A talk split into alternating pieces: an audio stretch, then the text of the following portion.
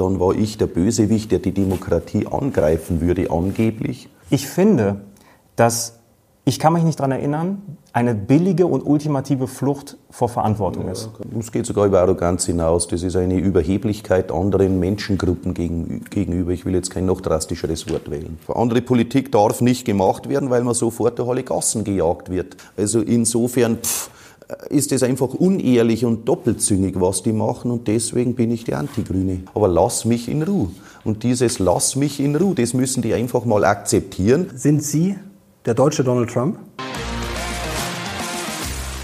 Servus Leute und herzlich willkommen in einer brandneuen Ausgabe des Locker Room Talks. Mein Name ist Mario Lochner und ich bin heute wieder zurück. Zum einen mit meinem kongenialen Kollegen Sinan Krieger. Servus. Hallo. Und wie ihr unschwer erkennen könnt, haben wir einen hochkarätigen Stargast. Da muss ich gerne mal auf meinen Zettel schauen. Er ist Wirtschaftsminister Bayerns, stellvertretender Ministerpräsident des Freistaats und natürlich Bundesvorsitzender der Freien Wähler. Und wir haben heute einige Themen. Wir müssen über Steuern sprechen, Wirtschaft, auch über die Causa Aiwanger. Herzlich willkommen, Hubert Aiwanger. Servus. Freut uns sehr, dass Sie da sind. Und es kommt ja jetzt nicht so häufig vor, dass wir ähm, Gäste hier im Lockerroom Talk haben, die man, wenn man jetzt durch die Straßen von München geht, jetzt gerade zu der Zeit eigentlich an jeder Ecke sieht. Und ich komme ja typischerweise mit dem Fahrrad hier hin. Ja, Laustenfahrrad. Ja, nein, nein, nein, ein super Rennrad. Okay. Ähm, aus Schwabing aber, ja, würde theoretisch ja, passen, okay. hierhin ins Dreimühlenviertel. Und ich habe mal gezählt auf dem Weg hierhin, wie oft ich ihr Gesicht gesehen habe. Und es waren, gibt es Tipps? Wie oft? Ich sehe es auch ständig. Zehnmal. Nee? Also auf den Wahlplakaten, genau. Nein, zwölfmal. Es waren zwölfmal. Aber viel, viel erschreckender war eine andere Zahl. Und zwar siebenmal davon habe ich sie mit einem Hitlerbart gesehen. Was macht das mit Ihnen? Naja gut, äh, das ist natürlich jetzt die Geschichte der letzten Wochen, wo hier rauf und runter diskutiert worden ist. Am Ende gewöhnt man sich an alles, macht zwar keinen Spaß, aber naja, in der Politik ist man eben dann am Ende auch Spielball von verschiedenen Meinungen und äh, man muss da durch. Aber macht das was mit einem? Das ist ja sicherlich nicht leicht. Wa- Warum tut man sich das überhaupt an? Ja, vielleicht wirklich aus dem unverbesserlichen Politiker gehen raus, dass man für sein Land was tun will und deswegen lässt man vieles mit sich geschehen. Jeder Normalbürger wird sagen, das lassen wir nicht gefallen. Äh, Wir verdienen ja sehr gut als Politiker, aber das ist nicht der Grund. Äh, Ich sage mal so, jeder andere würde sagen, äh, wenn du einen anderen Job hättest, hättest nicht so viel Ärger, musst nicht alle paar Jahre Wahlkampf machen, einen Haufen Geld ausgeben und dich ständig beschimpfen lassen, aber äh, man tut es eben aus der Überzeugung raus, für sein Land doch was tun zu können. Das ist bei mir zumindest der Antrieb. Glauben Sie, dass Sie bei dieser Sache, dass Sie jetzt für den Rest Ihrer politischen Karriere mit dieser Sache leben müssen? Oder gibt es vielleicht noch Dinge, die Sie vielleicht machen können, um die letzten Zweifel aus der Welt zu räumen? Naja gut, äh, das wird natürlich, das ist jetzt der Aufhänger gewesen der letzten Monate. Natürlich jedes Thema flacht wieder ab. Ich hatte in der Vergangenheit viele Angriffe damals mit der Impfung und dann bin ich über ein, zwei Jahre der gewesen, der sich nicht impfen lassen wollte und dann nachher der, der in Erding die böse Rede gehalten hat und keine Ahnung, welch böses äh, Vorkommnis in einem halben Jahr wieder äh, mir ans Bein gebunden wird. Ja, äh, ich lasse das auf mich zukommen, ich kann es eh nicht ändern an der Stelle. Jetzt war es ja ein Megathema und jetzt möchte man ja meinen, ja, da kann ja auch schnell eine politische Karriere vorbei sein, aber in den Umfragen hat sich ja genau das Gegenteil gezeigt. Wenn man es jetzt mal provokant formuliert, sind Sie der deutsche Donald Trump? Also ich sehe mich nicht so, man, es werden immer Parallelen gezogen, mal vergleichen die mich mit Franz Josef Strauß, dann mit Donald Trump. Also ich kann das auch wieder nicht ändern, mit wem ich verglichen werde, aber in Trump sehe ich mich eigentlich nicht wieder und äh, auch das muss man aushalten und abhaken für sich. Aber es geht jetzt eher gar nicht um, um den äh, Vergleich mit Trump jetzt als Person, sondern eher, ja, dass es an Ihnen abgeprallt ist oder vielleicht sogar Ja. genützt hat. Jetzt ist es natürlich mal schwer, sowas eins zu eins zu vergleichen. Ja, warum sind die Umfragewerte Ja, weil gestiegen? einfach die Normalbürger sehen, dass es eine Kampagne war. Ich behaupte das nach wie vor und die Süddeutsche sagt nach wie vor, es sei nicht so, aber das sieht ein Blinder mit dem Krückstock, wenn man das noch so sagen darf, äh, dass man hier seit, äh, ja, seit Jahren äh, sind die auf mir rumgeritten, der Bauer aus Niederbayern, der nicht Hochdeutsch kann und so weiter. Also die wollten mich immer für das städtische Publikum als unwählbar darstellen und äh, irgendwo dann ständig versucht, mir irgendwas ans Bein zu binden und jetzt äh, diese Geschichte. Am Ende haben sie dann sogar noch geschrieben, egal ob es der Aiwanger selber geschrieben hat oder nicht, selbst wenn er es nicht geschrieben hat, dann soll er trotzdem zurücktreten. Das ist ja fast wie bei der Hexenverbrennung, die haben es ins Wasser geschmissen. Und wenn es untergegangen ist, dann war es keine Hexe, war aber tot. Und wenn es geschwommen ist, haben sie es untergetaucht. Also was soll das Ganze? Wissen Sie, Herr Aiwanger, ich finde eine Sache echt schade. Und das sage ich jetzt nicht als Podcast und auch nicht als Journalist, sondern eigentlich nur als enttäuschter Bürger, der am Wochenende seine Stimme ungültig machen wird. Mhm. Denn ich habe sie für eine Sache und auch immer noch immer sehr, sehr geschätzt. Und das ist für ihren Klartext. Mhm. Und sie waren für mich immer so der wirklich der erfrischende Gegenpol zur Empörungskultur, ja. die sich etabliert hat. Und, und das rechne ich Ihnen hoch an und das zeugt von großer Stärke, dass Sie auch immer bereit waren, Ihren Klartext recht zu fertigen und dahinter zu stehen, mhm. auch wenn es mal unpopulär war. Mhm. Und dann kam jetzt diese Pamphletgeschichte. Mhm. Und zum ersten Mal habe ich wenig Klartext und viel Herumgeeiere mhm. gehört. Und dann kam ihr Statement. Mhm. Und ich habe mir das damals schon angehört mhm. und jetzt in Vorbereitung auf das Gespräch mhm. auch nochmal. Und wenn ich meine Augen schließe, dann weiß ich manchmal nicht, ob ich Olaf Scholz oder Hubert Aiwanger höre. Und das sage ich auch ganz bewusst, mhm. weil wenn Olaf Scholz sagt, dass er sich nicht daran erinnern kann, und wir können diese Fälle auch miteinander mhm. vergleichen, dann kommt bei mir da an, ich kann mich daran erinnern, aber ich weiß, dass ihr keine Beweise habt. Wenn Sie sagen, dass Sie sich nicht erinnern können, dann kommt bei mir persönlich an, ja, ich habe. Muss aber sagen, an was sich, das sind ja zig Fälle gewesen, von denen ja. dann die Debatte war. In Ihrem Statement dann, sagen Sie ja, ähm, ja, ich kann mich nicht daran erinnern, einen Hitlergruß gemacht zu haben genau. oder ähm, genau. Hitlerwitze gemacht Ist zu haben. So. Meinen Sie, dass ich Nein. das nach 40 Jahren noch wüsste? Nein. Wüssten Sie das noch? Ja, ja, ja. Ich kann Ihnen auch gleich eine Geschichte dazu erzählen. Ich, bei mir kommt einfach an, ja, ich habe mit 16 als Kind im falschen Freundeskreis unüberlegte dumme Sachen gemacht, aber ich weiß, dass es damals keine Smartphones mit Videofunktion gab. Ich finde, dass, ich kann mich nicht daran erinnern, eine billige und ultimative Flucht vor Verantwortung ja, ist. Kann jeder finden, wie er will, aber... Warum? Weil, mhm. bei Klartext sprechen Sie jetzt auch gegenüber den Medien und da gebe ich Ihnen durchaus recht. Da ja. haben Sie definitiv, definitiv Punkte. Aber wo ist der Klartext Ihnen selber da gegenüber?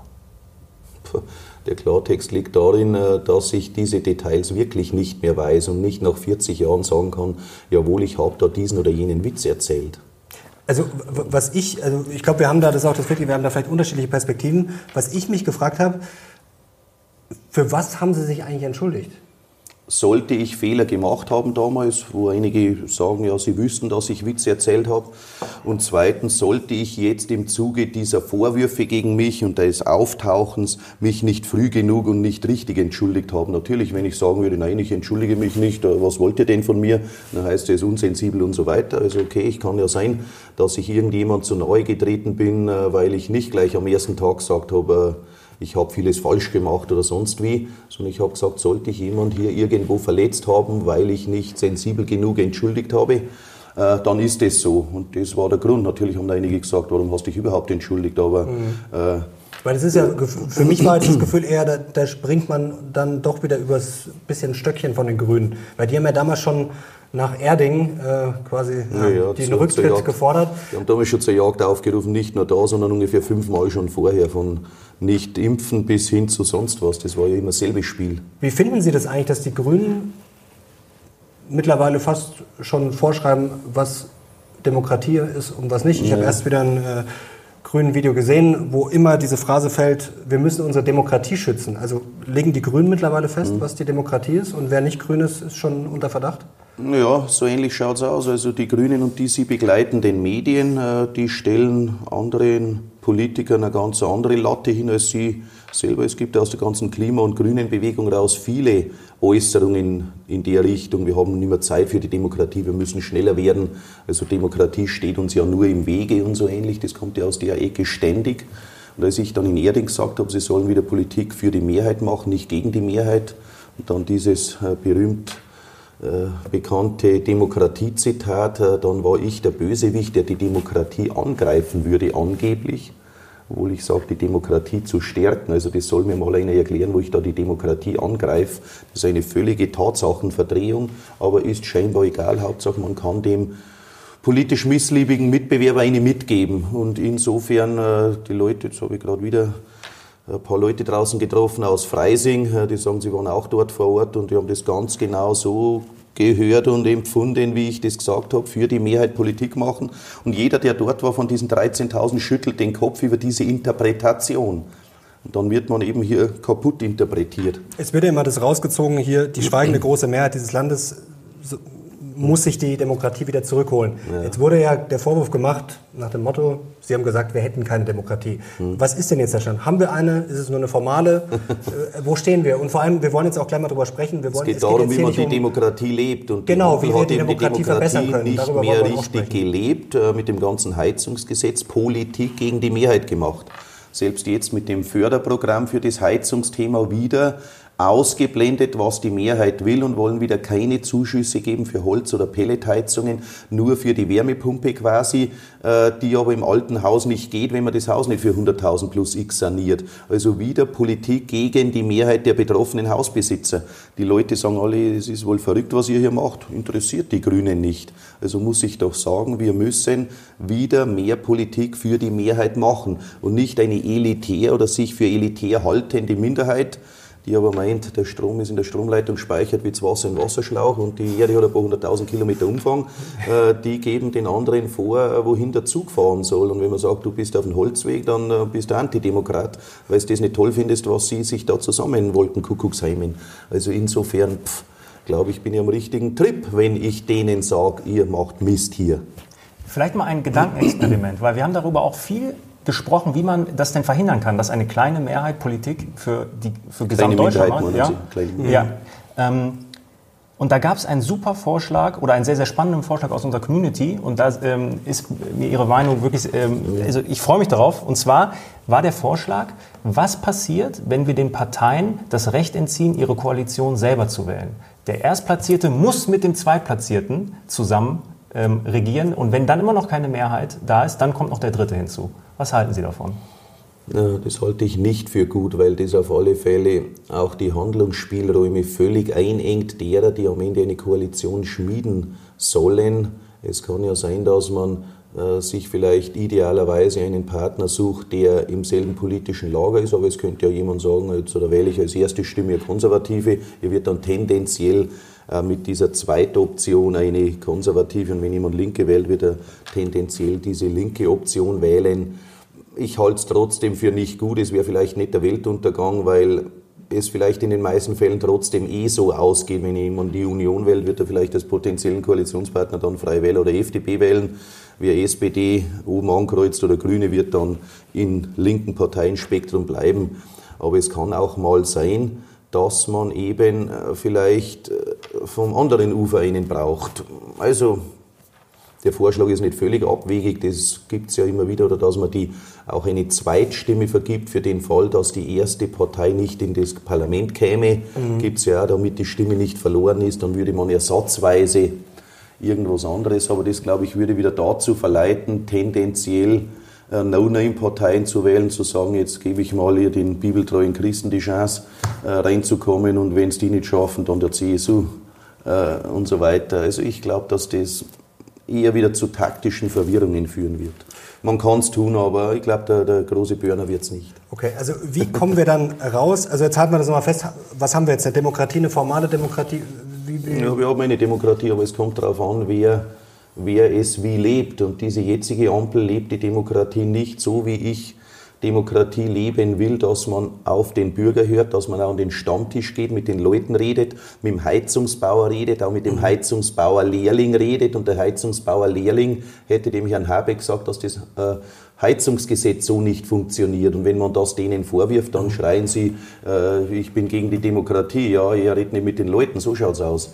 Äh, also insofern, wir haben aber eine Demokratie, aber sie leben sie nicht richtig, sondern die leben sie aus ihrem Elfenbeinturm raus, aus ihrem elitären Gehabe raus. Äh, ja, lassen Sie die Demokratie eigentlich liegen. Ihnen wird ja auch ähm, häufig vorgeworfen, dass Sie ein Populist seien. Und ich habe mir mal die Mühe gemacht, ähm, eine Definition zu suchen mhm. für, für, den Begriff. Und ich bin relativ schnell darauf gestoßen, dass es den gar nicht gibt. Mhm. Es, gibt kein Allge es gibt keine allgemeine ja. Definition für den Begriff Populismus.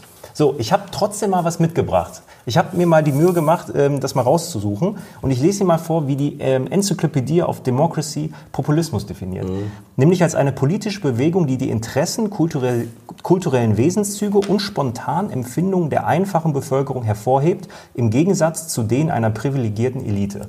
Sind Sie demnach Populist? Also da sehe ich mich wieder, dass ich die einfache Bevölkerung, deren Meinung transportieren will, trotzdem definiere ich Populismus anders. Ich definiere Populismus so, dass man wieder besseres Wissen Stimmung macht. Also, dass man sagt, meinetwegen, ich weiß genau, äh, Kernenergie funktioniert nicht und ich sage trotzdem, Kernenergie ist die Lösung, um Stimmung zu machen. Oder wer auch immer schuld ist, dass der Staat äh, so schlecht dasteht, ich mache gegen meine innere Überzeugung Stimmung. Aber das war eine positive Definition von Populismus. Komplett wertfrei. Also, dass man sagt, äh, das normale Volk, das kleine Volk, ich sage oft der kleine Mann, auf den mhm. kleinen Mann zu hören, ja, als dessen Stimme sehe ich mich. Und das ist vielleicht ein bisschen eine Erklärung für die Spannung, die zwischen mir und einigen äh, Linkswoken liegt, die meinen, sie hätten die Wahrheit für sich gepachtet. Das dumme Volk braucht man nicht hören, die kapieren es eh nicht. Die in dem Flyover-Country Niederbayern da unten, die kapieren es eh nicht.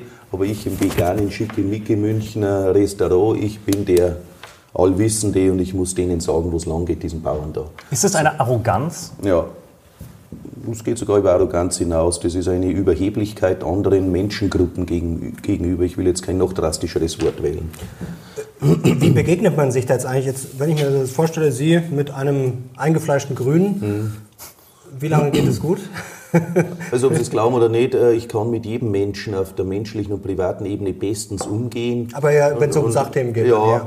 Genau, und äh, wenn der andere mir gegenüber nicht persönlich böse auftritt, dass ich irgendwann sage, du weißt was, ich glaube mich nicht hier beleidigen lassen, mach du dein Ding, ich mach mein Ding und da versuche ich auch ordentlich das Gespräch zu beenden, aber ansonsten äh, bin ich jetzt nicht der, der dann persönlich wird oder jemand äh, persönlich, ich kann nicht mal jemand persönlich böse sein, der anders tickt wie ich, sondern ich erkläre mir das aus seiner Sozialisation raus.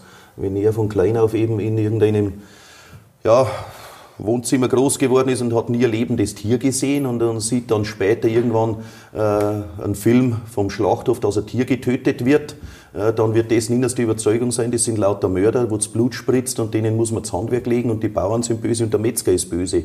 Ich erkläre mir das aus seiner falschen Sozialisation bei diesem Thema raus. Wäre der von klein auf auf dem Bauernhof gewesen und sieht, wo das Essen herkommt, dann hat er vielleicht beim ersten Mal ein bisschen äh, komische Meinung, wenn er sieht. Äh, dass ein Tier zum Metzger geht, aber beim zweiten Mal weiß er, die Wurstsemmel kommt eben über diesen Weg und nicht aus der Supermarkttheke. Und genauso, da ist ein Landmensch, der dann in der Stadt zum ersten Mal vielleicht im großen Trubel ist, der denkt hier wieder anders. Also ich glaube, dass das einfach Dinge der Lebenserfahrung sind, die auf die Denke eines Menschen prägend wirken. Und später prallen dann Menschen aufeinander, die völlig verschieden sozialisiert sind und sind sich dann persönlich böde, böse. Hätte man die aber ausgetauscht, dass der als Kleiner dort am Bauernhof aufgewachsen wäre und der andere in der Großstadtwohnung, wäre es vielleicht genau andersrum. Also ich kann mich da durchaus hineinversetzen. Und genau diese Unterschiede müssen wir, glaube ich, wieder einebnen, mhm. müssen die Menschen an den Tisch bringen. Wie früher war die Stadtbevölkerung mal bei der Oma am Bauernhof waren, zuschauen durfte oder musste oder konnte, wie ein Tier geschlachtet wurde, dann sind sie anders damit aufgewachsen, als wenn sie heute mit 20 Jahren zum ersten Mal im Internet den Film sehen oder mit 16 oder was weiß ich. Du hast vor kurzem mal gesagt, du würdest auch gerne mal, oder was heißt gerne, aber du würdest mal ein Tier gerne selber schlachten. Ja, und das auch gar nicht despektierlich, sondern im Gegenteil, weil mhm. ich, ich esse Fleisch, aber ich habe in meinem Leben noch nie ein Tier geschlachtet mhm. und eigentlich ist das ja respektlos von mir, dem Lebewesen gegenüber, weil ich ernähre mich von Fleisch, aber ich habe nie selbst die Erfahrung gemacht. Und ich glaube, das mhm. ist gerade für mich als städtisches Kind mhm. schon auch eine extreme Erfahrung. Sie sind ja Jäger. Ja. Das ist vielleicht auch ein spannendes Thema. Vielleicht mhm. können wir nachher noch über den privaten Hubert aber reden. Ganz kurz, jetzt, vielleicht bleiben wir noch mal bei diesem Thema Demokratie, um das abzuschließen. Denn da ist, glaube ich, die Frage, die mich umtreibt, wahrscheinlich auch Sie, auch die Zuschauer, auch dich. Wie kommen wir zu mehr Demokratie? weil man kann sowas ja immer verbessern. Und wir haben ja ein Problem. Sie haben es äh, mal wieder, sagen wir mal, pointiert ausgedrückt, vor kurzem auf Twitter, eine starke AfD, strategisches Kalkül linker Kreise, um Grüne in Regierungen zu bringen. Mhm. Da gab es ja auch wieder heftige Vorwürfe nach dem Motto Verschwörungstheorie. Jetzt wollen wir uns darüber nicht streiten. Jetzt haben wir aber ein Problem. In Bayern jetzt vielleicht nicht, aber in, auf Bundesebene, jetzt haben, hat ja die Ampel schon ihre Watschen bekommen, zumindest in den Umfragen. Gehen wir mal davon aus, die nächste Wahl geht so aus, wie es mhm. jetzt die Umfragen sind. Dann wollen de facto ja, ein Drittel der Deutschen will linke Politik. Wenn wir jetzt mal Grüne, SPD mhm. und Linkspartei, mhm. die Linkspartei kann man ja mittlerweile fast schon vernachlässigen, dazu nehmen, dann will ein Drittel linke Politik, und zwei trotzdem Drittel... regieren die mit und der Schwanz wedelt mit dem Hund. Genau, aber wie, wie lösen wir jetzt dieses Problem? Wie, wie, gehen Sie mit der AfD um? Denn es ist ja diese Diskussion und die würde uns ja mhm. wahrscheinlich... Äh, ja noch ewig beschäftigen. Wir haben neulich darüber gesprochen, es ist ja wie ein Pulverfass, dass die Unzufriedenheit ja immer mehr steigt, mhm. weil zwei Drittel, und das ist ja das Problem, ja, wird nicht umgesetzt. Also es wird im Endeffekt eine linkere Politik mhm. gemacht, als es die, die Leute wollen. Genau, ja, wie, genau kommen wir da raus? Ja, indem wir wieder bürgerliche Mehrheiten hinbekommen. Und deswegen will ich ja mit den Freien Wählern in den Bundestag, damit wir eine koalitionsfähige bürgerliche Partei haben, die wieder auch Wähler abbekommt, die aus Frust derzeit AfD wählen oder zu Hause bleiben oder sonst was wählen oder dann einer neuen Wagenknechtpartei und was denn schon wieder alles probiert wird, um die Leute wieder mal einzulullen. Wir brauchen eine handlungsfähige bürgerliche Mehrheit und die Grünen müssen raus aus der Bundesregierung. Das ist meine Überzeugung. Und man sieht das äh, in allen Bundesländern, je stärker die AfD ist, umso wahrscheinlicher sind die Grünen in der Regierung, weil keine Mehrheit dann mehr links von der AfD möglich ist, die bürgerlich ist. Also braucht man die Grünen und dann haben die, was die wollen. Und dann haben sie noch dazu dieses Feindbild AfD. Das heißt, ja, wer so redet wie die AfD, das ist selber ein AfDler. Wer sich noch für Familie einsetzt, das ist dann AfD-Sprech. Und Kernenergie ist AfD-Sprech und niedrige Steuern ist AfD-Sprech. Also das soll dieses linke Kalkül sein, dass man quasi Genau. Eine immer genau. größere Abgrenzung. Das könnte man aber durchbrechen, indem man die Brandmauer zur AfD schließt? Das äh, ist vielleicht irgendwann unvermeidlich, wenn es so weiter tun, dass die vielleicht in einem ostdeutschen Bundesland mal selber die absolute Mehrheit haben. Also dann äh, können sie diskutieren, was sie wollen, es sei denn, die sagen dann, das Wahlergebnis äh, wird angezweifelt und darf nicht umgesetzt werden, dann können sie das nochmal stoppen. Aber ansonsten werden sie mit dieser linken Politik einfach die AfD als dieses Anti-Linke immer mehr stärken und ich bin der Überzeugung, wir brauchen eine Partei der Mitte, wie wir Freie Wähler sind, die auch anti-grün sind, ohne rechtsradikal zu sein. Und insofern ist das genau der Ansatz, um aus, diesem, aus dieser Gefangenschaft rauszukommen. Hm. Also Sie schließen eine Koalition mit der AfD aus? Ja.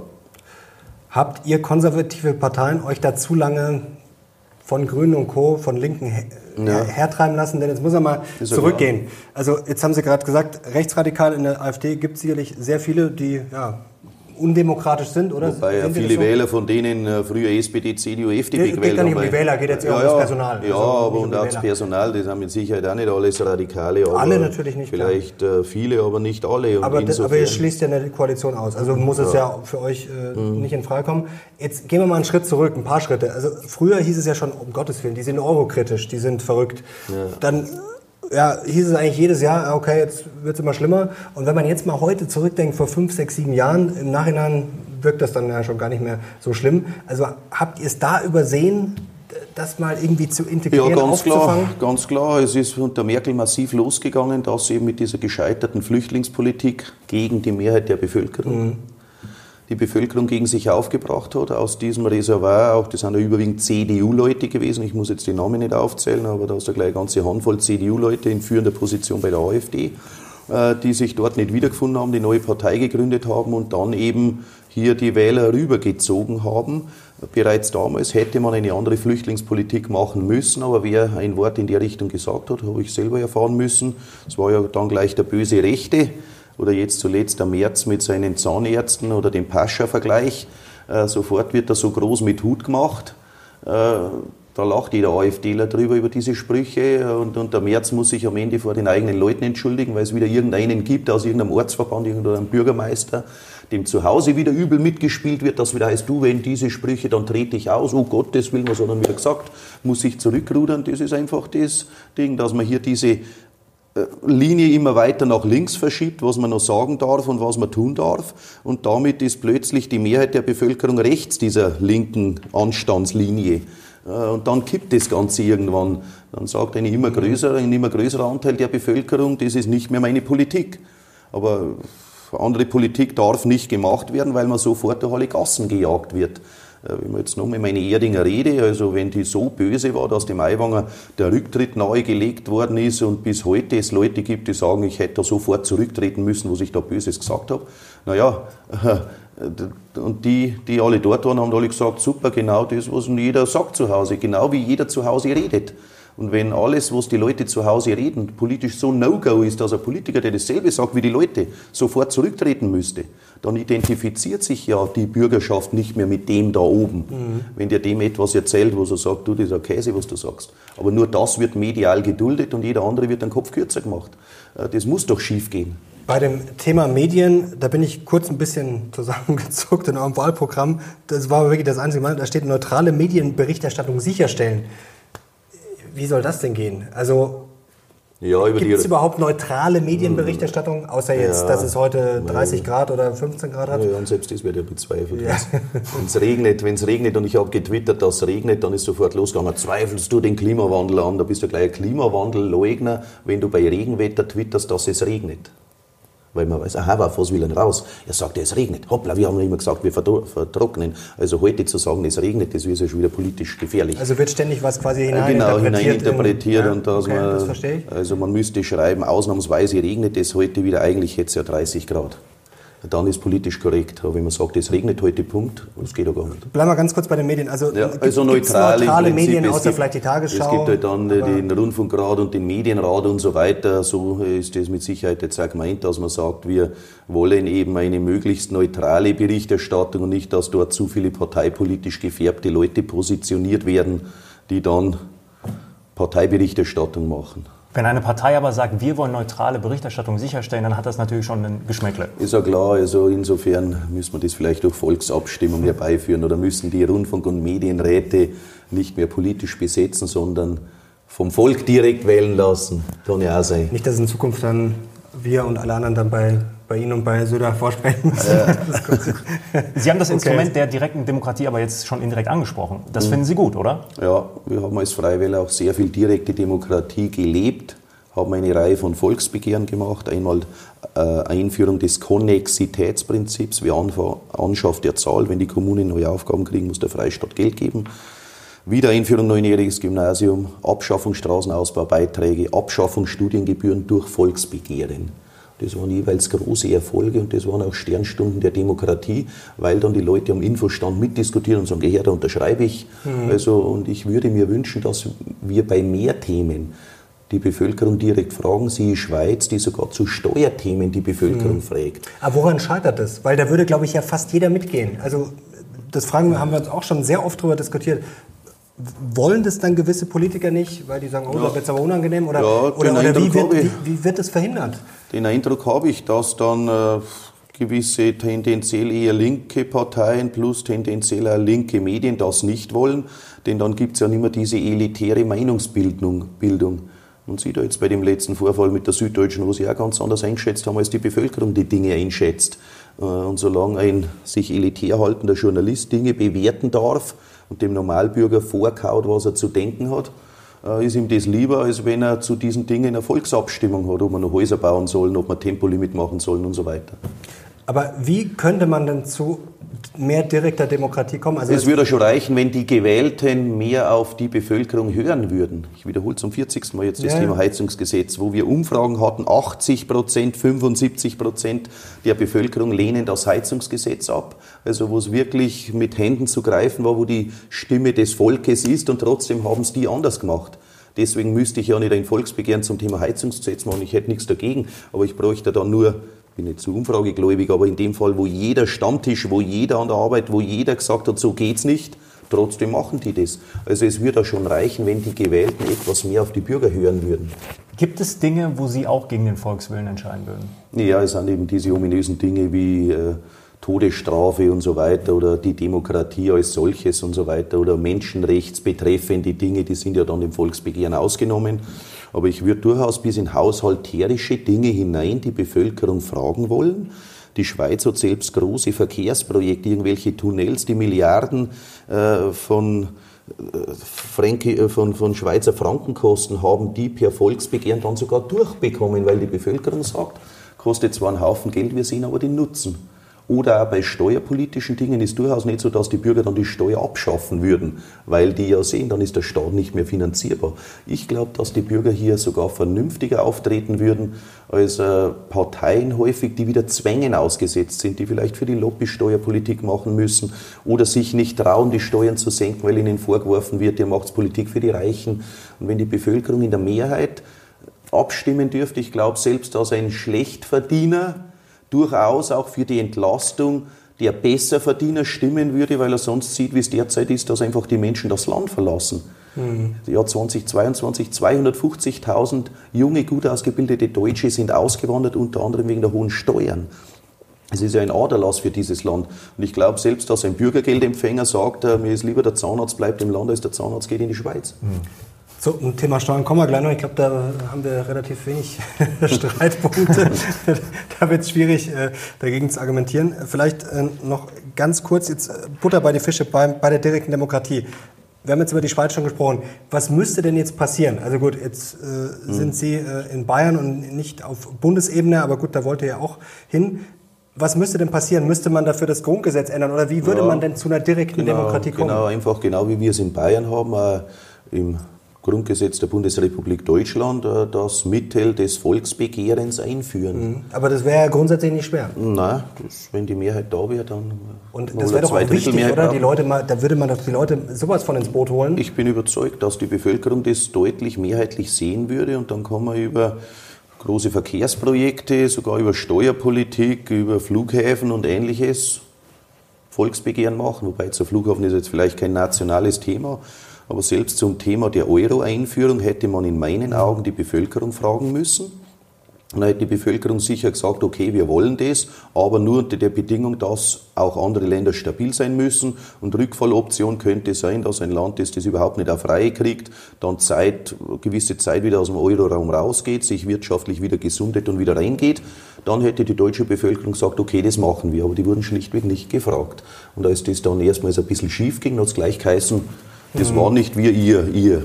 Also man kann auch durchaus die Bevölkerung damit in Verantwortung nehmen und, und steht stabiler da politisch und nicht, mhm. solange es vorwärts geht, sind alle dabei. Äh, wenn mal irgendwo Probleme sind, äh, distanziert sich jeder.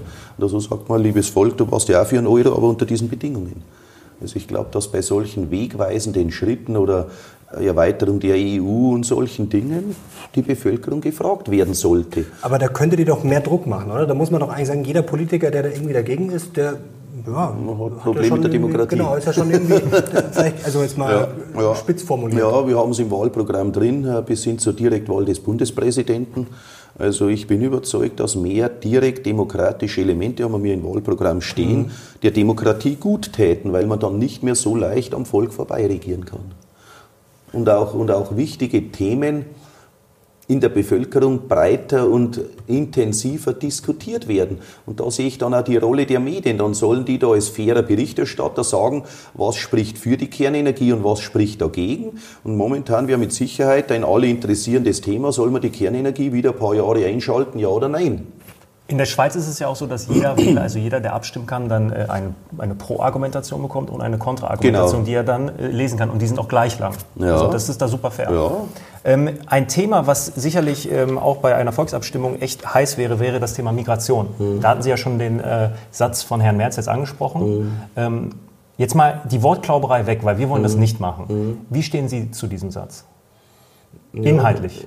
Ja, das ist so, dass einfach die Asylbewerber, auch die illegal hier angekommenen Asylbewerber, Teil ist ja berechtigt, wirklich verfolgt und so weiter, auch die kosten uns natürlich Geld, aber dass einfach zu viele illegale Migranten hier sind, die der Sozialkasse zu viel Geld kosten, das der Beitragszahler erwirtschaften muss. So ist es schlichtweg. Und dass die natürlich auch äh, damit ärztliche Kapazitäten binden, die ohnehin knapp sind.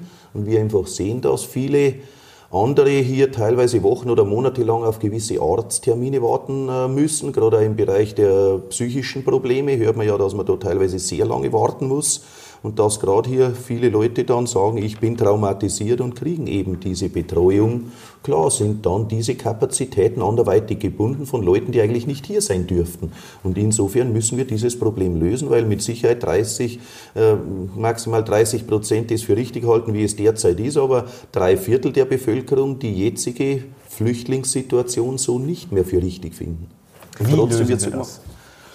Wenn die Politik jetzt wirklich den Auftrag der Bevölkerung im Rücken hat, der lautet, wir müssen illegale Migration reduzieren, dann müssen wir es eben machen, wie es andere Länder machen, dass wir das bar ausbezahlte Geld pro Kopf und Monat reduzieren, derzeit 410 Euro, äh, nach meiner Einschätzung in etwa halbiert, müsste reichen. Weil sie ja teilweise das Essen aus dem, von der Tafel sich holen, weil sie mit, man könnte ihnen das Essen ja auch geben in Form von Sachleistungen, wenn sie es nicht von der Tafel kriegen, dann bräuchten sie ihr Essen nicht selber einkaufen, weil es ist einfach vielfach der Fall, die kriegen eben Geld auch fürs Essen holen sich aber das Essen von woanders her und können das Geld nach Hause überweisen, das dann vielleicht beim Schlepper ankommt im Rückwärtsgang. Oder vorher wurde für einen Schlepper schon vorgestreckt und dann wird vielleicht, keine Ahnung, die ganze Familie oder wer immer gesammelt hat, dann wieder ausbezahlt im Nachgang. Also deutlich reduzieren dieser Mittel. Dann braucht man die stationären Grenzkontrollen durch die Bundespolizei so wie wir es gegenüber Österreich haben. Das heißt, dann können Leute zurückgewiesen werden. Ist das realistisch? Es wurde ja lange gesagt nach dem Motto, die Grenzen können wir gar nicht schützen. Also Natürlich könnte man die schützen. Äh, nicht mehr so wie vor der EU, dass, ein Land völlig äh, autark ist und sagt, hier steht dann die Polizei und der Stacheldraht. Äh, so nicht. Aber eben in Absprache mit den Nachbarländern zu sagen, wenn Leute aus sicheren Herkunftsländern kommen, wo man noch einige mehr wie die Maghreb-Staaten hineintun müsste, dann kann man sagen, liebe Österreicher, ich weise die dann an der Grenze zurück, was das bewirkt, dass Österreich gegenüber Ungarn wieder zurückweist und so weiter. Und dann wird dieses Schleppermodell schnell rückabgewickelt. Also die Bundespolizei schickt derzeit schon an der Grenze einige zurück, vor allem gegenüber Österreich tut es aber nicht gegenüber Tschechien und Polen, wo teilweise noch mehr reinkommen, weil dort schlichtweg keine stationären Grenzkontrollen sind, weil Frau Faeser das bis dato nicht will obwohl es die Bundespolizei will. Also wenn Frau Faeser gegen diese illegale Migration mehr wäre, müsste sie das tun. Zweitens ist auch diese Finanzierung der NGOs, äh, die im Mittelmeer da tätig sind und teilweise ja mit den Schleppern kooperiert haben. Äh, solche Dinge kann man in Frage stellen und abstellen.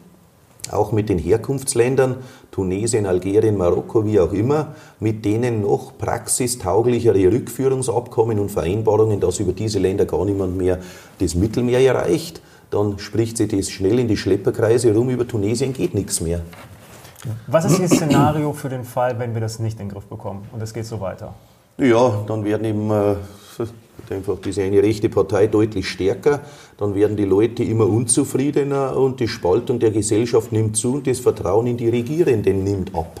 Äh, das ist das Problem und parallel äh, ruinieren wir unseren Staatshaushalt, weil die vielen Milliarden dann im Krankenhausbereich und sonst wo fehlen. Dann werden Krankenhäuser geschlossen, weil wir das Geld für die Migranten brauchen und so weiter. Aber ist jetzt diese Unzufriedenheit, ist die nicht vielleicht auch eine Mediengeschichte? Also wo erleben die Leute das denn jetzt? Gut, dass ich mal auf einen Zahnarzttermin länger mhm. warten muss. Also ist das nicht auch aufgebauscht? Ist es wirklich so schlimm? Das, das Vor allem, wir brauchen ja auch Zuwanderung. Das ist natürlich nicht jeder, der kommt, ein Arzt ist oder Ingenieur, ist auch klar. Das ist der Punkt, das ist der Punkt, äh, dass einfach bitteschön Leute kommen sollten, die sich selber ernähren können mit ihrer Handyarbeit. Und äh, wenn Kriminelle da sind, dass wir die losbekommen und nicht mal die bekommen wir ja los. Und ja, es sind die Probleme draußen in der Kommune, auch in der kleinen Landkommune, wo dann plötzlich der Bürgermeister 20 Asylbewerber unterbringen muss, dafür am Dorfplatz das Gasthaus anmietet oder teilweise Sternehotels angemietet werden mit Wellnessbereich und dort sind dann Flüchtlinge untergebracht und daneben leben Leute, die ihr Lebtag lang gearbeitet haben und sagen, da wäre ich auch gern drin gratis. Mhm. Und dann sagen die, so geht das nicht. Also insofern führt das schon vor Ort zu Ärger. Und es gibt auch äh, gewisse Berichte, wo Asylbewerber heime sind, dass einfach dort deutlich mehr Ladendiebstahl ist und so weiter. Also das sind dann schon Auswirkungen, die die Bevölkerung vor Ort aushalten muss, äh, was aber niemand gerne sagt und keiner hören will und dann sehr schnell tot, totgeschwiegen wird. Die Polizeieinsätze ist ja auch bekannt, wie die teilweise in solchen Gegenden sind, aber es soll eben nicht groß in der Zeitung stehen. Das sind dann die Dinge, die die Bevölkerung vor Ort erlebt. Jetzt ist ja ein Problem Zuwanderung brauchen wir. Wie kriegen wir die guten Leute? Denn was ich auch immer sehr oft höre, ja, Leute aus dem Ausland, warum sollen die eigentlich noch nach Deutschland kommen? Genau. Zahlen sehr, sehr viele Steuern. Im Zweifel ist, wenn ich jetzt zum Amt komme, die sprechen nicht Englisch, ist nicht digitalisiert. Also da fragt man sich schon, ja, Wetter ist hier auch nicht so optimal wie vielleicht in anderen Ländern. Also warum soll ich denn jetzt als, weiß ich nicht, hochqualifizierter Inder, Kanadier, Ami, Spanier, was weiß ich, egal wer, warum soll ich jetzt nach Deutschland kommen? Das ist genau die Frage und das Ergebnis zeigt ja, dass sehr wenige wirklich Hochqualifizierte kommen. Die gehen dann eben lieber wirklich in die Schweiz, nach England, nach Amerika und sonst wohin. Und uns laufen Hunderttausende jedes Jahr davon. Es gibt ja Zahlen, dass im letzten Jahr rund 250.000 junge, gut ausgebildete ausgewandert sind unter anderem wegen der hohen Steuern. Mhm. Und dann erwarten wir aber, dass Leute kommen, die dann in einer Gehaltsklasse sind, dass sie hohe Steuern zahlen müssen und die dann Deutschland so toll finden. Also das wird nicht stattfinden. Und insofern müssen wir hier runter mit den hohen Steuern, damit Deutschland zumindest attraktiver wieder wird für die einheimischen Leute, damit die hier bleiben. Und nicht, dass die Einheimischen alle zu Hunderttausenden das Land verlassen und dann erwarten wir uns, dass die Inder und die Afghanen unsere Wirtschaft retten. Das ist jetzt ein sehr spannender Punkt, weil da können wir jetzt ja auch mal persönlich werden, denn äh, ich fühle mich angesprochen, wenn Sie das sagen. Ich meine, Mario und ich, wir machen das ja auch gemeinsam. Wir haben hier unser, unser Unternehmen und das Thema Finanzamt, Steuern und Bürokratie, das ist grausig mhm. für uns. Was wollen Sie konkret ändern? Für uns, für uns mhm. jetzt als Jungunternehmer hier mhm. in Bayern, in München. Mhm. Also meinen Vorschlag eben mit diesen 2000 Euro im Monat steuerfrei. Das heißt, 24.000 Euro im Jahr können Sie verdienen, bevor Sie einen Cent Steuern zahlen. Sie haben ja ohnehin nur die Sozialabgaben an der Backe. Und dann äh, wäre das ungefähr eine Steuerermäßigung pro Kopf und Jahr bei einem Durchschnittsverdiener ganz grobe Richtung um die 3000 Euro, je nachdem, wie viel er natürlich verdient. Aber es ist ja heute schon verrückt, dass selbst der Mindestlohnempfänger, der 12 Euro in der Stunde verdient, knapp 40 Stunden in der Woche, hat 2000 Euro im Monat, Pi mal Daumen, der zahlt 400 Sozialabgaben oder nur 1600 und da zahlt er noch ungefähr 150 Steuern, zwischen 0 und 350, je nach Steuerklasse. Mhm. Nimm 150, dann hat er 1450. Und dann sagt er, du, Bürgergeld ist Wohnung und Heizung gratis plus 500 und jetzt dann 560. Dann ist er mit dem Bürgergeld genauso weit, es sei denn, er kann dann zu seinem Mindestlohn hinzu noch ein Wohngeld beantragen und sonst wie, und dann muss er schon wieder aufs Amt rennen. Aber das, was er ganz offiziell verdient als Mindestlohnempfänger, ist am Ende weniger wie der Bürgergeldempfänger. Und da sagt doch jeder, das geht nicht. Und auch der Spitzensteuersatz für die Besserverdiener, äh, das ist für mich auch viel zu niedrig, dass ich bereits bei 62.000 im Jahr im Spitzensteuersatz bin. Wie, wie, hat sich das eigentlich so entwickelt? Weil wenn man da auf die alten Zahlen schaut, früher musste man da schon sehr viel verdienen im Vergleich genau. zum Durchschnitt oder Median. Heute es war mal das 15-fache, jetzt ist es das 1,5-fache. Ja, also genau. Zahl kann man sagen, fast, fast jeder. Ja, also was weil ist denn einfach, ja, weil einfach Inflation und, ja, und Einkommen sind miteinander gewachsen, aber die Steuerschwelle ist still stehen geblieben, ist starr stehen geblieben. Also 2000 Euro von vor zehn Jahren waren deutlich mehr wie 2000 Euro heute und einfach diese, diese Spitzensteuergrenze ist nicht mitgewachsen. Die müsste im Vergleich zu damals mit Sicherheit eher bei 100.000 Euro liegen als bei meinen vorgeschlagenen 75.000. Aber auf alle Fälle rechts von 62.000. Und wenn ich mit 62.000 schon den Spitzensteuersatz zahlen muss, das ist ein besserer Facharbeiter mit Überstunden, der ist da dabei. Äh, das kann nicht gemeint gewesen sein. Oder? Ja, freilich ist das irre. Also und deswegen müssen wir die arbeitende Bevölkerung entlasten. Das geht aber nur, wenn wir möglichst wenig haben, die arbeitsfähig wären, aber nichts tun. Da haben wir wieder beim Bürgergeld für diejenigen, die arbeitsfähig sind und trotzdem Bürgergeld kriegen. Äh, da müssen wir reingehen, damit die wirklichen Sozialfälle besser, sogar noch besser unterstützt werden. Hätte gar kein Problem. Aber der junge, gesunde, arbeitsfähige muss zumutbare Arbeit annehmen und nicht sagen, interessiert mich überhaupt nicht. Ganz kurze Frage, weil ich habe das ja auch schon öfter vorgeschlagen, sogar steuerfrei nicht bis 2000, sondern sogar bis 3000 brutto. Da kam dann immer schnell die Frage, ja, wie soll das denn gehen? Ja. Also da profitieren ja am Ende da wieder die Reichen und wie geht das dann überhaupt und mit den Beitragsbemessungsgrenzen? Also ist das überhaupt so einfach umsetzbar mit dem aktuellen Steuersystem oder Natürlich. ist das äh, nur ein theoretischer Ich würde einfach die jetzige Einkommensteuertabelle von derzeit 909, ich glaube 909 Euro sind es, 10.200 im Jahr geteilt durch 12 nach rechts verschieben auf 2000 Euro im Monat. Und dann ist eben der Spitzensteuersatz auch um das nach rechts verschoben. Und die ganze Tabelle beginnt einfach weiter nach rechts, damit mehr Netto vom Brutto links übrig bleibt. Und dann eben der Mindestlohnempfänger schon mal steuerfrei dabei ist. Und erst ab Mindestlohn selbst das Wort Mindestlohn bedeutet doch für mich, das muss ich mindestens verdienen, um adäquat leben zu können den mhm. Mindestlohn. Und jetzt kriege ich diesen Mindestlohn und trotzdem kommt der Staat daher und nimmt mir noch Steuern ab. Ganz abgesehen von den Sozialabgaben, aber die Steuern nur zusätzlich. Also passt das doch nicht. Also ist das doch der richtige Einstieg, dort mit der Steuer zu beginnen. Wenn Sie sagen, ab 3000 Euro, okay, irgendwo muss ich natürlich auch das Gemeinwesen finanzieren. Aber für mich ist einfach die Schmerzgrenze dort, wo mache ich mehr Schaden wie Nutzen für die Arbeitswelt. Und momentan macht eben dieses Steuersystem mehr Schaden wie Nutzen, weil wir natürlich jetzt, wenn wir die Steuer ermäßigen würden, äh, einige 10 Milliarden weniger Einkommenssteuer hätten, aber dafür hätten wir vielleicht nicht 250.000 Auswanderer pro Jahr, sondern vielleicht nur 150.000. Äh, viele, die im Bürgergeld sitzen, würden in Mindestlohn gehen. Viele, die heute keine Überstunden machen, würden Überstunden leisten. Und das System würde sich mehr als refinanzieren. Mhm. Aber wir leben jetzt wirklich auf Kosten der Substanz und, und kauen schon auf dem Zahnfleisch und sagen, jetzt wird bald der Knochen rauskommen, aber ein paar werden schon im Land bleiben und werden sich das gefallen lassen aus lauter Patriotismus. Jetzt ist das Thema ja Steuerentlastung für den normalen Bürger etwas, wo alle Parteien sich eigentlich erstmal einig sind, dass die Steuern mhm. weniger werden müssen. Warum kriegen die es nicht hin? Ja, weil einfach jetzt beispielsweise selbst der Lindner als Finanzminister der FDP, der früher immer gesagt hat, mehr Netto vom Brutto, selbst der hat scheinbar jetzt Angst irgendwie vor seinen Beamten, die ihm alles vorgerechnet haben, dass dann der Staatsbankrott im Raum stünde, wenn er entlasten würde. Äh, der traut sich ja nicht mal die 7% Mehrwertsteuer für die Gastro zu verstetigen, was überfällig wäre. Er traut sich nicht mal die Energiepreise zu senken. Sie unterschätzen einfach den Effekt, dass es besser ist, Leute nur im Land zu haben, die arbeiten und etwas weniger Steuern zahlen, als wenn ich die Leute überhaupt nicht hier habe. Schau doch das amerikanische Modell jetzt an mit diesem Inflationsreduktionsakt, mhm. wo sie 360 Milliarden Subventionen reinballern und Leute mit niedrigsten Steuern, niedrigsten Energiepreisen ins Land holen. Das sind dann die Deutschen, die auswandern, Firmen und Leute die haben doch lieber den im Land und der zahlt wenig Steuern und ist überhaupt da und arbeitet, als der ist überhaupt nicht da. Mhm. Und bei uns sagt man den, den äh, gerade, dass du nicht die Fußfessel anlegen, dass du nicht mehr über die Grenze davonlaufen kannst und sagt, der muss jetzt arbeiten, äh, der wird schon nicht auf die Idee kommen, das Land zu verlassen. Aber das tun die. Also man hat hier Angst mhm. vor dieser Freiheit. Die haben Angst vor der Freiheit. Den Leuten mehr Freiheit zu geben, wieder Lust zum Arbeiten zu geben. Diese Lust aber, aber gönnt man den Angst? Leuten nicht. Woher kommt ja, das? Also, dass man dann irgendwas mit dem Spitzenbleistift gerechnet, ja, einfach mit dem Spitzenbleistift gerechnet, dann sei der Haushalt nicht mehr ausgeglichen und dann rechnen sie immer enger und immer enger. Aber muss dann zum Beispiel auch die Schuldenbremse weg? Also das steht ja im Grundgesetz, ja. aber Sie haben es gerade schon angesprochen, Inflation Reduction Act, was ich manchmal das Gefühl habe, dass jetzt äh, nicht persönlich angegriffen fühlen, aber dass ihr Politiker immer alle über so kleine Sachen streitet. Genau, und wir haben in der Welt, aus dem Auge Genau, also wir haben BRICS, wir haben China, genau. die jetzt mit den E-Autos hier alles genau so überfluten. Es. Wir haben Amerika, die sich verschulden und investieren wie blöd, wie noch nie. Äh, die Rente ist heute schon kaputt bei uns, mehr ja. als 100 Milliarden jedes Jahr Steuergeld, das wird ja immer mehr.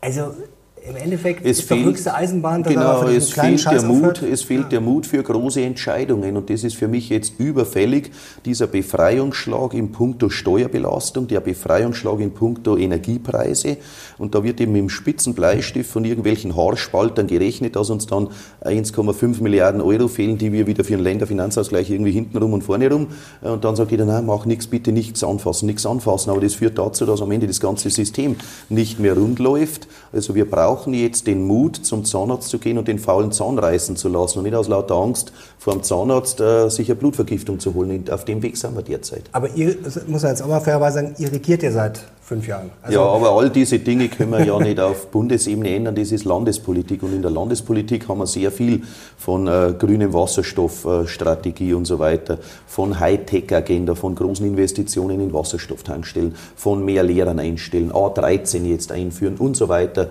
Studiengebühren abschaffen. Da haben wir ja sehr viel uns getraut.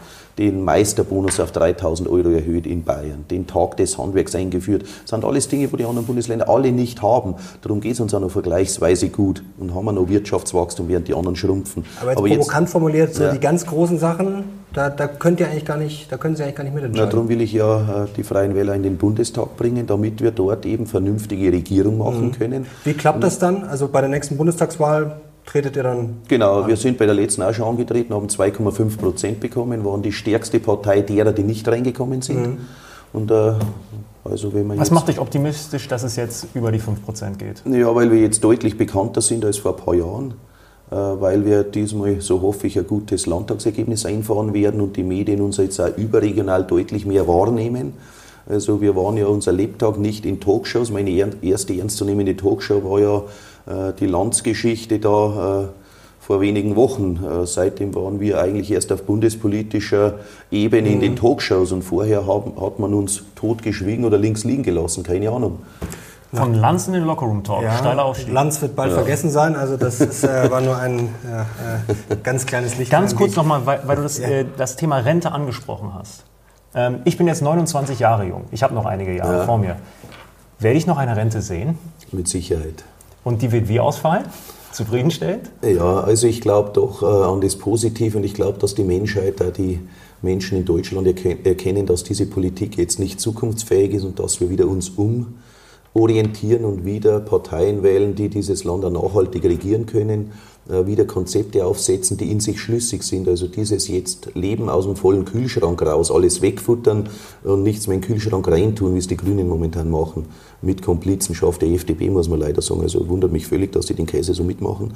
Äh, das, glaube ich, ist 2025 Schluss mit lustig. Wird die Ampel überhaupt durchhalten bis 2025? Ich kann es mir vorstellen, weil ja jeder seine Posten verlieren würde. Die werden schon dahin wursteln, nur diese zwei Jahre. Aber dann, glaube ich, ist der Aber aus. eigentlich deutet sich ja heute schon an, dass eigentlich alle drei also ich es gibt ja keine Gewinner, es gibt ja eigentlich nein, jetzt drei Verlierer. Genau so und am Ende glaube ich, dass die ja überwiegend amtsmüde sind, wenn man die Verlautbarungen so ansieht. Ich glaube, die hoffen sogar abgewählt zu werden, damit sie wieder raus sind aus der Nummer, damit sie wieder dann neue Märchen ihrer Anhängerschaft erzählen können.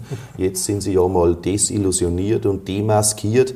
Die Grünen haben gezeigt, dass das alles nicht funktioniert mit ihren Klimathemen. Äh, die FDP hat auf voller Linie enttäuscht, übrigens wie vor vielen Jahren aus der Westerwelle mit 14 Prozent reingekommen ist und, glaube ich, mit 4 Prozent rausgeflogen ist. Also auch immer vorher gute Werbeagenturen, coole Fotos und dann wird man was, äh, weil der Bürger die Sehnsucht hat nach der neuen Partei. Dann haben sie die neue Partei wieder mal drin. In Bayern war es ja genauso. Sie waren drin, sind dann rausgewählt worden. Jetzt sind sie wieder in den Landtag gekommen. Jetzt schauen wir, wie es diesmal ausgeht. Also die haben dann immer enttäuscht und ich glaube aber, dass sie jetzt, dass die Bürger sehen, das wird nichts mehr und dass sie selber sagen, du, gehen wir lieber, bevor wir uns noch besser planieren. Was, äh, fiel gerade der Ausdruck, dass das nicht klappt mit den Klimathemen bei, bei den mhm. Grünen, aber wir müssen doch was tun, oder? Ihr wollt ja, ja in Bayern auch ausbauen, aber da wird euch, also erneuerbare Energien und Co., aber da wird euch ja auch mal vorgeworfen, ist ganz nett, aber eigentlich auch viel zu wenig, oder? Mit der 10H-Regel, mhm. äh, da Geht schon ja, mehr, da Geht, da geht jetzt schon was, aber das ist ja erst vor einem Jahr geändert worden. Und die Planung eines Windrads bis zum Bau dauert eben mehrere Jahre. Das waren in der Vergangenheit sechs Jahre. Jetzt hoffen wir, dass wir das auf drei bis vier Jahre hinbekommen. Wie wäre es in drei bis vier Monaten? Ja, das, Was müsste da passieren? Ja, da müsste die Demokratie ausgesetzt werden. Dann haben wir wieder dort, wo wir nicht also, hinwollen, dass jemand sagt, da kommen jetzt die Windräder hin ja, okay. und die Anwohner Verstehe. kriegen einen Maulkorb und wenn sie Maul aufmachen, dann kommt die Polizei. Äh, das, das will ich nicht. Also man muss die Leute mit einbeziehen und so weiter, muss auch die Technik äh, und so weiter, die Verfahren ordnungsgemäß abwickeln. Aber ja, wir haben eine Wasserstoffstrategie. Ich habe heute wieder Wasserstoffgespräche geführt, dass wir einfach beispielsweise den Lkw-Verkehr, mhm. der ja derzeit alles auf Diesel läuft, auf Wasserstoff umstellen. Dazu bräuchten wir aber auch Förderprogramme des Bundes, die den Wasserstoff-Lkw fördern. Dazu bräuchten wir mehr Wasserstoffimporte und so weiter, was die Ampel alles eher verhindert wie gut heißt. Also wir bleiben derzeit fossil, aber sie führen zum 1. Dezember jetzt eine CO2-Maut ein, dass die Abgaben pro LKW verdoppelt werden von derzeit ungefähr 15.000 Euro im Jahr, mhm. kostet ein LKW jetzt dann 30.000 bis 40.000 im Jahr was wieder bewirkt, dass die Lieferung im Supermarkt deutlich teurer wird. Das kriegt über die Inflation der Bürger wieder ab. Mhm. Wenn das Päckchen Butter, das dort angeliefert wird, wieder, wenn er wegen 10 Cent mehr Transportkosten drauf hat, dann zahlt das der Bürger wieder, ist gleich wieder Inflation. Braucht man wieder mehr Netto vom Brutto in der in der Steuer. Genau, das Problem ist ja, dass es auch die sauberen Lkw noch gar nicht gibt, äh, weil die gäbe es, also die Wasserstoff-Lkws gäbe es, aber das interessiert den Bund derzeit nicht. Den Herrn Wissing zu wenig und den Herrn Habeck zu wenig. Das muss ich so sagen. Ich, wenn Habeck oder Wissing wäre, würde ich alle paar Wochen mal zu den Lkw umrüstern und Herstellern hinfahren mhm. und sagen, wie weit seid ihr denn? Was muss ich tun, damit wir euer Modell in die, auf die Straße kriegen? Aber, aber kommt da keiner von dem Wasserstoffleuten und sagt mal, äh, Ja, schon, aber das nehmen die nicht ernst, weil die Grünen Warum? ja sagen, Wasserstoff okay. ist ja nicht für die Mobilität da. Wasserstoff sei ja der Champagner der Energiewende und der ist dann für ganz genau politisch vorgegeben dosierte Mengen irgendwo in der Großindustrie. Also völlig irreal. Aber es so gibt schon viele Kritiker. Also was macht Sie sicher, dass Wasserstoff das Ding ist? Also zum Beispiel ein Frank Thelen glaubt nicht mhm. dran, auch Elon Musk nicht. Da gibt es ja viele und ich habe ja. auch schon mit vielen Leuten gesprochen. Es kommt natürlich immer auf den Einsatz drauf an, aber viele sagen gerade bei Autos, gut, LKW-Auto ist immer ein Unterschied, dass das nicht funktionieren wird. Also, also ich habe einen BMW gehabt, äh, bis vor wenigen Tagen, jetzt ist diese Pilotphase abgeschlossen, jetzt haben wir ihn wieder zurückgegeben, da haben wir fast 20.000 Kilometer gefahren. 1,3 bis 1,5 Kilogramm Wasserstoff auf 100 Kilometer, in unter 5 Minuten betankt, dann fahre ich die nächsten 500 damit. Äh, funktioniert technisch hervorragend im Vergleich zur Batterie. Äh, in kürzester Zeit betankt, auch im Winter, auch mit Schwerlast hinten dran kann ich das Ding fahren, mit Batterie eben nicht in vielen Fällen. Beim LKW gibt es die Praxisbeispiele, die funktionieren. Gehen Sie nach Passau runter äh, zu Tankstelle Meier Kordoletsch, äh, von uns gefördert als Tankstelle. Paul Nutzfahrzeuge liefert die LKWs dazu, haben jetzt elf LKWs, einen Bus, funktioniert bestens. Jeder, der fährt, sagt, schnell betankt, problemlos im Vergleich zur Batterie aber das hat noch nicht die Breitenwirkung. Die brauchen wir jetzt. Dann ist das in meinen Augen die Lösung, wenn Sie sagen, ja, Klimadebatte, dann habe ich die Dekarbonisierung des Verkehrs, also keine fossilen Energieträger mehr im Verkehr und bringe trotzdem noch mein Päckchen Butter in den Supermarkt. Der Grüne sagt, entweder das Päckchen Butter wird eben teurer, Butter wollen wir eh nicht mehr essen, müssen wir die Kühe auch noch abschaffen, dann immer anderes Ding, nicht mehr veganes Produkt, das muss transportiert werden. Dann sagt der, okay, dann wird das eben teurer, ich kann es mir leisten und der andere muss eben weniger essen oder was weiß ich. Äh, das wird alles teurer, aber trotzdem fährt weiterhin der fossile LKW, den ich als Melkkuh weiterhin abkassiere und den Wasserstoff-LKW will ich nicht. Das ist dieselbe Logik wie keine Kernenergie aber alles mit Kohlekraft. Ich also wollte gerade die Kernenergie ansprechen. Weil die Grünen, seit die Grünen regieren, haben jetzt deutlich mehr CO2-Ausstoß wie vorher. Also so viel zum Thema Klima. Die machen das Gegenteil. Sie haben mal gesagt, ähm, wir müssen den Klimawandel systematisch angehen. Wir dürfen aber keine Panik verbreiten und wir dürfen die Leute nicht überfordern. Genau. Das, das Heizungsgesetz ist ja in aller Munde. Genau. Was wäre Ihre Alternative zum Heizungsgesetz? Dass ich weiterhin den Leuten erlaube, alle Heizungssysteme, die technisch funktionieren, einzubauen, dass ich viel mehr das Thema Biomasse bewerben würde. Das kann der Holzofen sein, das kann Biogas sein, das kann die große Hackschnitzelheizung sein, die ein Wärmenetz aufbaut. Wir haben genügend Biomasse, um deutlich mehr Häuser noch mit Biomasse zu beheizen. Aber auch das wollen die Grünen nicht. Jetzt hat der Habeck wieder einen Biomassedeckel eingezogen. Ich war gestern in Niederwinkling bei Straubing. Die haben ein 15 Kilometer langes Heizungsnahwärmenetz mit Hackschnitzelheizung. Funktioniert jetzt, in Kürze wird es ans Netz gehen. Die Grünen sagen, ab 20 Kilometer Nahwärmenetz darf ja nur noch 35 Prozent seiner Heizenergie aus Biomasse ist gleich Hackschnitzel holen. Also wenn dieses System jetzt funktioniert und der will nochmal 50 Häuser mehr anschließen, dann kommt er über die 20 Kilometer, dann darf er nicht mehr. Er darf aber weiterhin mit Erdgas heizen. Ja, was ist das denn? Also hier steht man sich selber im Weg. Genauso Wasserstoff darf man nicht holen aus Biomasse oder nur zu gewissen Teilen. Also da verhindert man alles, was zielführend ist. Also ich würde schlichtweg sagen, liebe Leute, heizt weiter, wie ihr wollt, aber ich unterstütze das Switchen von Fossil, Öl und Gas Richtung Holzheizung. Ich unterstütze auch das Aufbauen von äh, Wasserstoffpipelines anstatt Erdgas. Hohenwart, Oberbayern, zehn Häuser derzeit umgeswitcht von Erdgas auf Wasserstoff. Haben wir ein Versuchsprojekt laufen, funktioniert. Haben wir seit einigen Tagen laufen. Das ist auch ein Modell für München. In München hängt die Hälfte der Häuser am Erdgas. Das werden wir nie hinkriegen, dass wir das halbe München an die Wärmepumpe hängen. Den Strom kriegen wir nicht rein, die Wärmepumpe, wo stellen wir die hin? Der Nachbar beschwert sich über den Lärm, wird nicht gehen. Die Häuser sind nicht gedämmt. Aber es geht mit Wasserstoff in den bestehenden Netzen. Da ist nur 0,25 Bar Druck drin. Will aber Rot-Grün nicht. Ja, wollen Warum? Ja, ideologisch, weil äh, Heizen und Wasserstoff geht nicht. Die sagen einfach, das geht nicht. Fertig.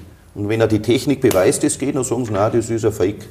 Also das ist Realitätsverweigerung. Also ich hier ihr steht dann da und zeigt das denen genau, und dann sagen genau, die, ja, Genauso wie die immer von Klimaleugnern reden, würde ich die dann Wasserstoffleugner nennen, weil sie sehen die Themen, die funktionieren. Den funktionierenden Wasserstoff-LKW, den wollen wir nicht. Die funktionierende Wasserstoffheizung wollen wir nicht. Wasserstoffleugner.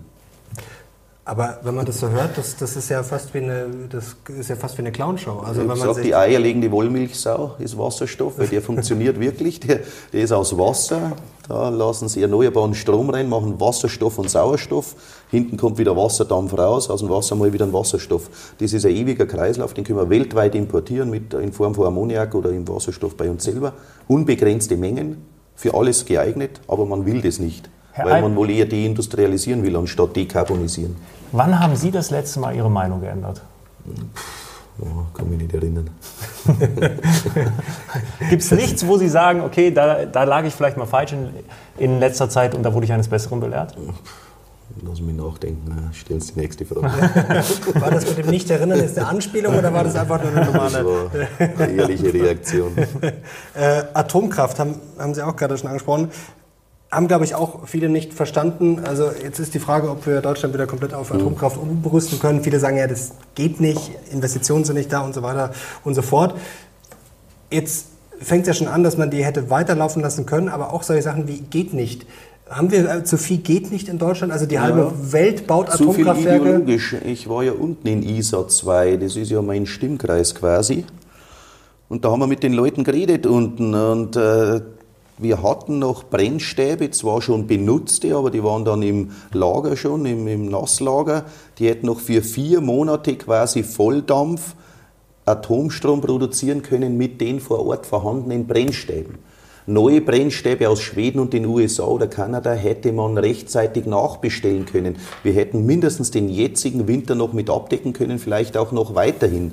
Aber die Grünen haben in Berlin gesagt, wollen wir nicht. Lieber geht Gut, der, das war das Lebenswerk der Grünen. Genau, lieber äh, geht der, der Strom aus, dann muss eben die Industrie runtergefahren werden. Lieber fahren wir die Industrie runter, als dass wir die Kernenergie am Netz lassen. Und das ist für mich Ideologie, was gegen die Vernunft spricht. Ich bin im Herzen auch eher ein Atomenergiegegner, bin immer noch ein bisschen Tschernobyl und Fukushima geprägt. Das hat mir schon zu denken gegeben. Ich bin da nicht kaltschnäuzig.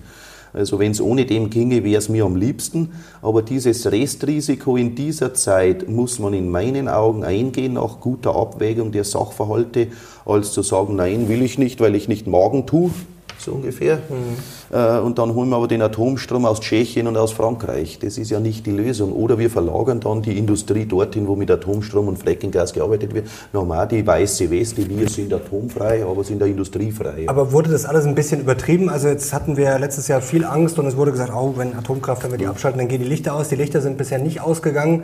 Es läuft sicherlich nicht alles glatt, aber Ja, weil wir jetzt mehr mit Kohle- und Gasstrom arbeiten, weil wir eben wieder dazu. mehr, mehr karbonisieren. Also aber wir kommen über den nächsten stimmt- Winter, das läuft Jetzt warten. Sie mal, da sage ich gleich einen Satz dazu. Ja. Auf alle Fälle haben wir jetzt wegfallenden Atomstrom, ersetzt durch Importstrom und durch mehr Kohle- und Gasstrom. Punkt eins. Mhm. Also mehr CO2 statt weniger. Zweitens, was passiert im nächsten Winter, wissen wir jetzt alle nicht. Punkt eins, die Speicher sind zwar voller als im letzten Herbst, Mhm. aber wir wissen nicht, ob die südosteuropäischen Länder, Österreich, Ungarn und so weiter, die im letzten Winter noch und bis dato über Ukraine noch mit russischem Erdgas versorgt wurden, ob diese Verträge noch eingehalten werden und ob Österreich, Ungarn und so weiter auch im kommenden Winter genügend Gas noch aus dem Osten kriegt oder von Deutschland aus mitversorgt werden muss, aus dem Norden und aus dem Westen, also mit Frackinggas aus Amerika und aus Frankreich rüber.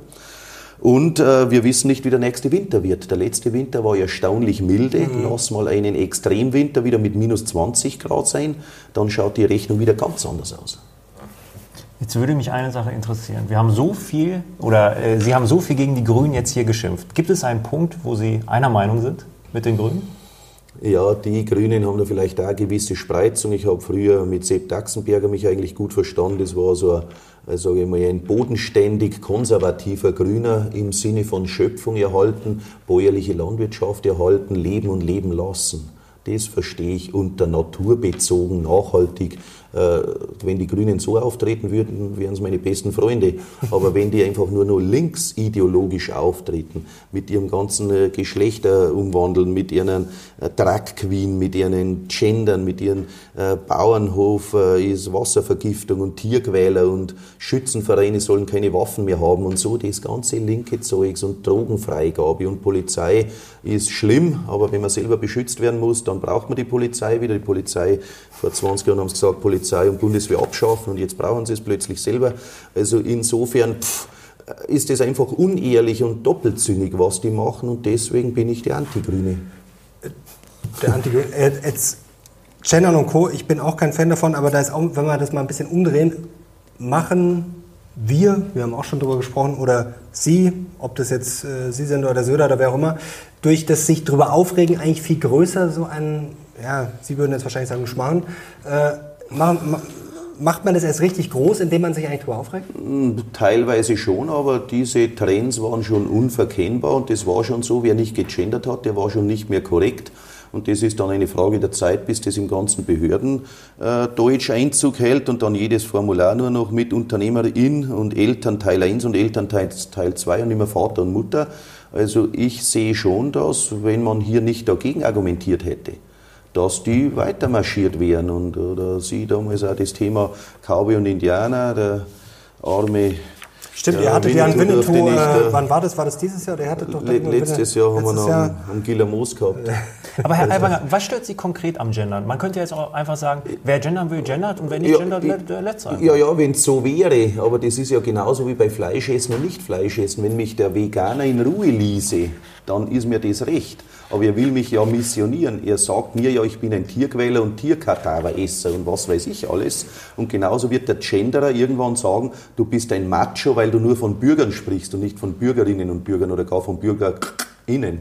Also insofern, ich sage ja selber Bürgerinnen und Bürger, hin und wieder vielleicht auch die Bürger, aber das ist ja denen zu wenig. Und ich wette, äh, wenn man denen freien Lauf ließe, dann wirst du bald hier blöd angemacht, wenn du nur noch von Bürgern sprichst.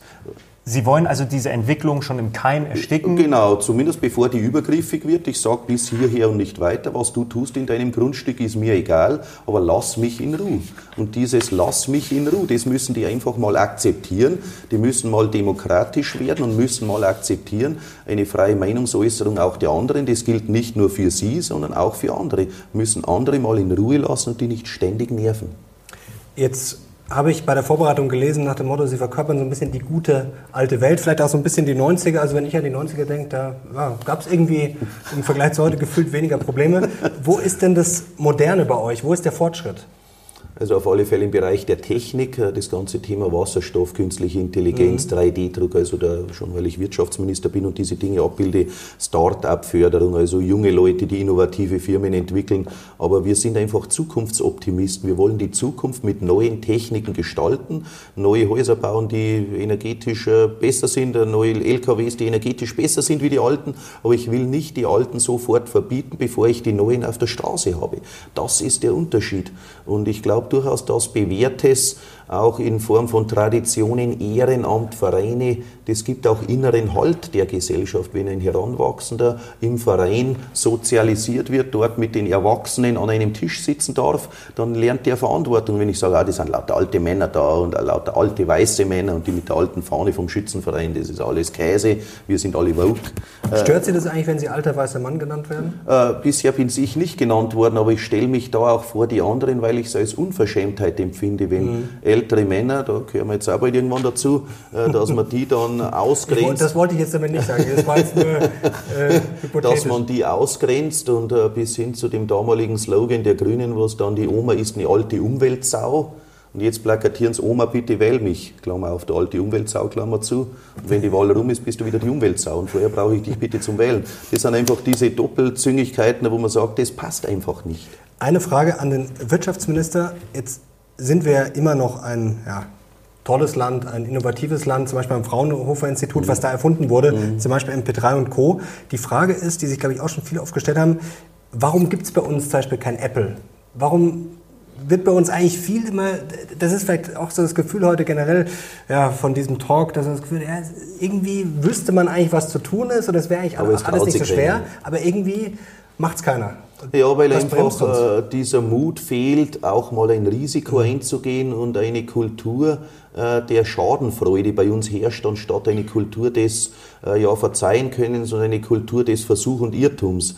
Also wir haben hervorragende junge Leute, die Startups gründen, wir haben hervorragende Geschäftsideen, aber wenn die mal in den Scale-Up-Bereich gehen, dass sie wachsen müssen, dann geht noch ein bisschen was, da haben wir jetzt auch die Mittel dafür erhöht, aber wenn dann der ganz große Marktwurf kommen soll, dass er dann die Fabrik bauen soll und das Ding dann auch produzieren soll, dann fehlt das nötige Kleingeld. Und dann gehen sie in der Regel in die USA, weil dort einfach die Investoren da sind, die dann hier ein paar hundert Millionen reinstecken, dass das Werk auch hingebaut werden kann.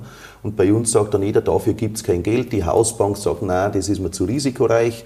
Der Staat kann es nicht genügend kofinanzieren.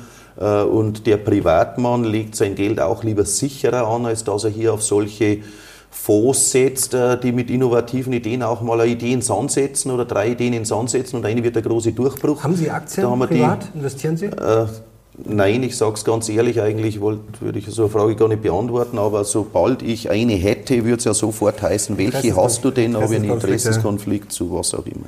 Aber wir brauchen auf jeden Fall mehr Investitionen. Herr Aiwanger, versprechen Sie uns, wenn Sie wieder ja, Wirtschaftsminister werden, bleiben wie auch immer, dass Sie da wirklich Gas geben für immer. Unternehmer, für Das Leistung. ist, ist meine innerste Überzeugung, das brauche ich Ihnen gar nicht versprechen, Sehr das ist schön. meine eigene Überzeugung. Ich will, dass dieses Land vorankommt und mir wir nicht wohl, wenn ich nur meine Zeit absäße, um zu sagen, hoffentlich merkt es niemand, dass ich existiere. Das ist ja eine politische Überlebensstrategie. Wenn man sagt, in zehn Jahren, okay, toller Mann, man hat zwar nie was von ihm gehört, er kriegt einen Abschiedskorb und dann war es das. Das ist nicht meine Welt. Ich habe noch was Abschließendes. Und zwar äh, haben Sie gesagt, Sie sind der Anti-Grüne. Das haben Sie häufiger schon gesagt. Mhm. Wer sind Sie denn? Was sind Ihre Ziele? Was sind Ihre Motivationen? Mhm. Können Sie das einmal ganz kurz skizzieren, mhm. ohne das Wort nicht zu nennen? ich will eine zukunftsfähige Gesellschaft, wo jeder sich dafür einbringt, nach bestem Wissen und Gewissen selber mitzuarbeiten im Sinne des großen Ganzen. Und ich will auch selber im Rückblick sagen können, ich habe in meinem Leben alles getan für mein Land. Ich hätte noch eine Frage. Ich muss noch eine Lanze für den Journalismus brechen. Jetzt habe ich ja mitbekommen, äh, zwischen euch, äh, zwischen Ihnen und der SZ, ja, das ist anscheinend eine andere Geschichte. Aber vielleicht nochmal generell, wenn man das so ein bisschen, wenn man heute auch über Medien und Presse gesprochen, bei vielen Leuten ist ja mittlerweile auch so ein bisschen der Eindruck, ja, die Journalisten und das ist ja alles Lügenpresse und alles gesteuert. Äh, ein Gedankenexperiment noch, wenn das jetzt die Geschichte, die Causa Aiwanger, wenn das jetzt über einen Grünen gewesen wäre. Zum Beispiel wurde vor kurzem vom Tagesspiegel aufgedeckt, dass einer die Stimmauszählung, äh, der hat statt mhm. AfD-Stimmen mhm. die Grünen Stimmen gewählt. Wäre es dann was anderes? Also müssen wir da ein bisschen auch manchmal vielleicht äh, auch jetzt mal unabhängig von der Geschichte, ja, wir brauchen ja auch Vertrauen in die Presse, oder? Da muss man auch äh, dran arbeiten. Ja, aber also, da sehen Sie schon, dass Symmetrie der Berichterstattung, jetzt stellen Sie sich vor, mir wäre nachgewiesen worden, ich hätte irgendwo beim Stimmenauszählen äh, betrogen oder einem freien Wähler und wenn es nur ein Gemeinderat in Hintertupfing wäre, mhm. dann wäre das Tage- oder wochenlang eine Skandalmeldung gewesen. Ich habe jetzt das wirklich nur am Rande mitbekommen und wüsste nicht, in welchem Bundesland und wo und wie und was, war vielleicht irgendwas so in Brandenburg. In Brandenburg, äh, ja. War, war auch was Kleineres. Genau, klar. also man hat schon den Eindruck, äh, dass sich linke Politiker mehr leisten können als konservative. Herr Aiwanger, danke für den Klartext. Also das war, glaube ich, heute spannend und ja, wir drücken die Daumen für danke die Ihnen. Wahl und sind sehr gespannt und ja, danke für den offenen und spannenden Diskurs. Danke dir auch. Danke euch natürlich. Ich hoffe, euch hat es gefallen. Unbedingt den Kanal abonnieren, um nichts mehr zu verpassen und gerne Daumen hoch. Und ich glaube, wir haben einigen Stoff geliefert zum Diskutieren. Vor allem die Wasserstoffexperten. Da bin ich gespannt, genau. ob da vielleicht ein paar von genau, der SPD dabei sind, die sagen, Mensch, jetzt hat er schon wieder das Märchen vom, vom Wasserstoff, Wasserstoff erzählt. Herzlichen Dank. Danke euch fürs Zuschauen. Wir sind jetzt raus. Bis Danke zum nächsten Mal. Ihnen. Alles Gute. Servus. Ciao.